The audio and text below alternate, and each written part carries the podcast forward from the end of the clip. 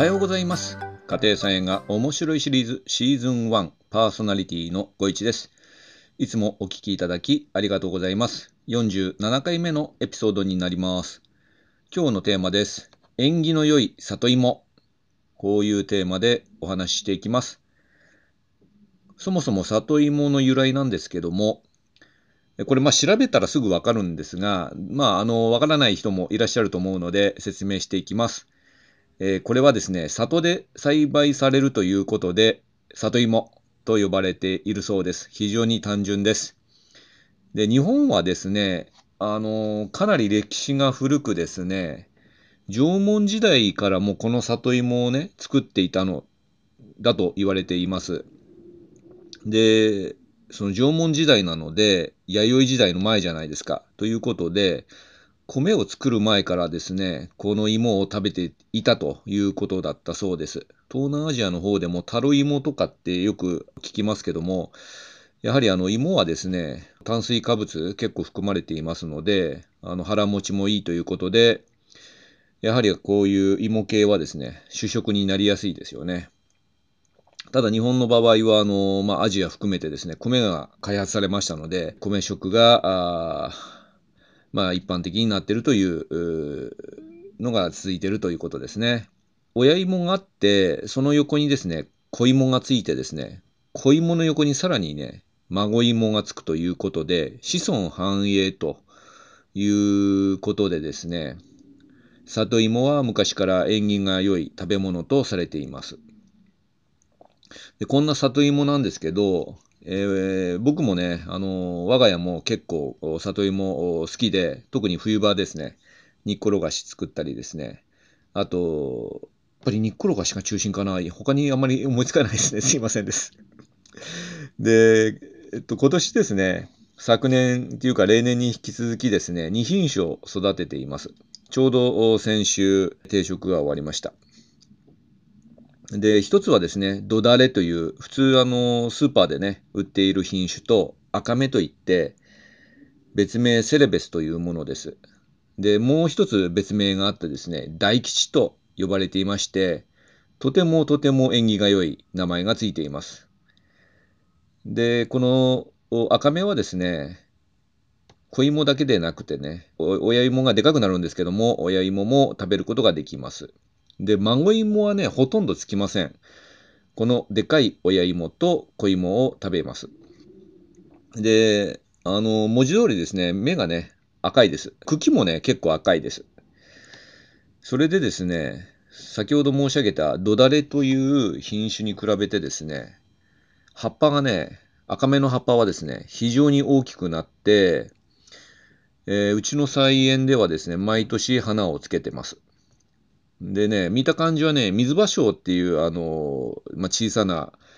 えー高原植物があるじゃないですか。あの、水芭蕉の花がですね、めちゃくちゃでかくなって巨大化したっていうような感じの花がつきます。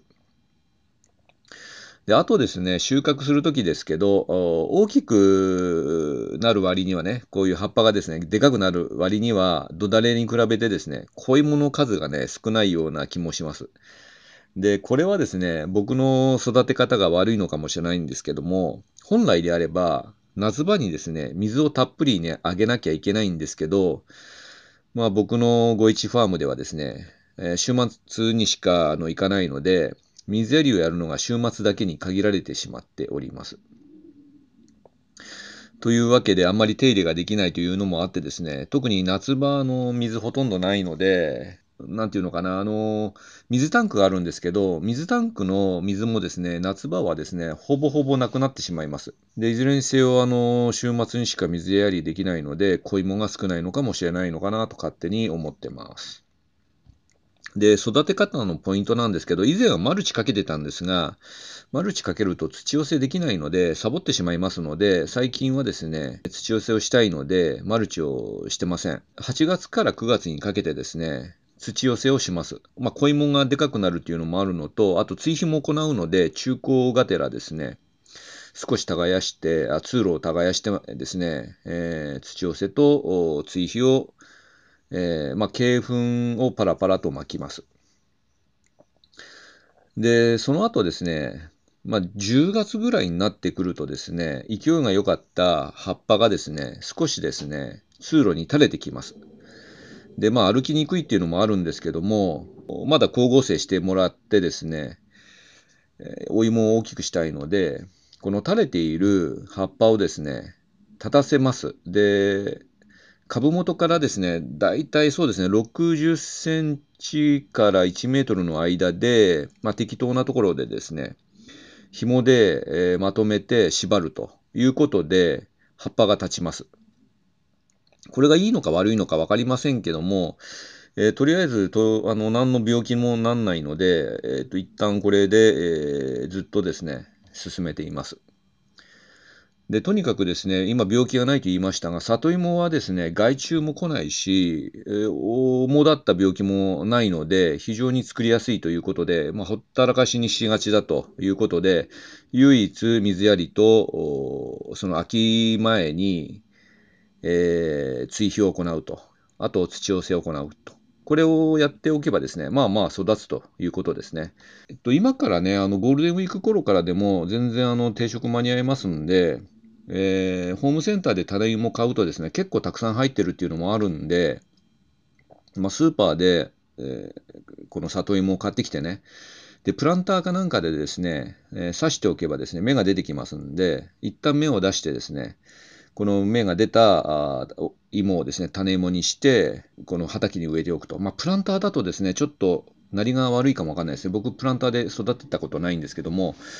まあ、できれば畑で大きく育てていけばいいかなと思います。で、まずですね、あの、先ほどもちょっと料理を思い出したんですけど、やっぱり煮っころがしがね、一番美味しいですね。ちょっと煮込む時には時間かけるんですけど、えー、醤油とみりん、お酒、砂糖、あともう僕の場合はもうだしの素で手抜いて、だしの素で、えー、ことこと、えー、汁気が少なくなるまで煮込んでいきます。まあ、食べる時期はですね、ちょうど11月頃寒くなって収穫してですね、この煮っころがしをね、食べるとですね、絶品かなと思います。で、あとですね、あのー、今年5株なので、もしかしたら余んないかもしれないですけども、あのー、もしも余った場合はですね、あのー、一気に収穫せずに、僕の場合ですけども、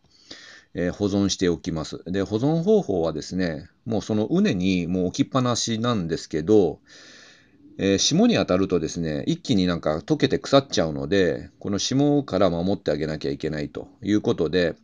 まず葉っぱはですね、全部あの株元で切り落としてしまって、葉っぱはもう捨てちゃいます。残菜類に入れておきます。そして、えー、土をですね、えー、大体どうでしょう、あの切った株元の上にですね、山にして30センチぐらい高さにして、えー、土をかぶせておきます。そうするとですね、霜が、あの、周りは当たってもですね、えー、中身の芋には霜が当たらないということで、寒さ対策になって長持ちすると。いうことで、えー、そうするとですね、正月頃に芋食べるじゃないですか、里芋でこの里芋料理を、まあ、煮っころがしをですね、正月料理にもあの食べれるということで、必要な時に掘り上げてね、食べることができます。で、失敗談もあってですね、以前カレーライスを作ってですね、じゃがいもの代わりに里芋を使ってみたんですけども、粘りがすごすぎてですね、とろみがなんか非常にあの、えー、なんかとろろ芋みたいになっちゃってですね、家族に不評でした。で僕はね、まあまあ美味しいなと思ったんですけども、えー、家族は、えー、ブーイングでした。え、もし興味があればあカレーライスを作ってみてください。というわけで今日はこの辺にしておきます。今日もお聴きいただきありがとうございました。縁起の良い里芋というテーマでした。コメントをいただきましたら嬉しいです。このエピソードは毎朝5時に配信しています。あなたにとって素敵な一日となりますように、また次回お会いいたしましょう。ご一がお届けしました。それでは、さようなら。バイバイ。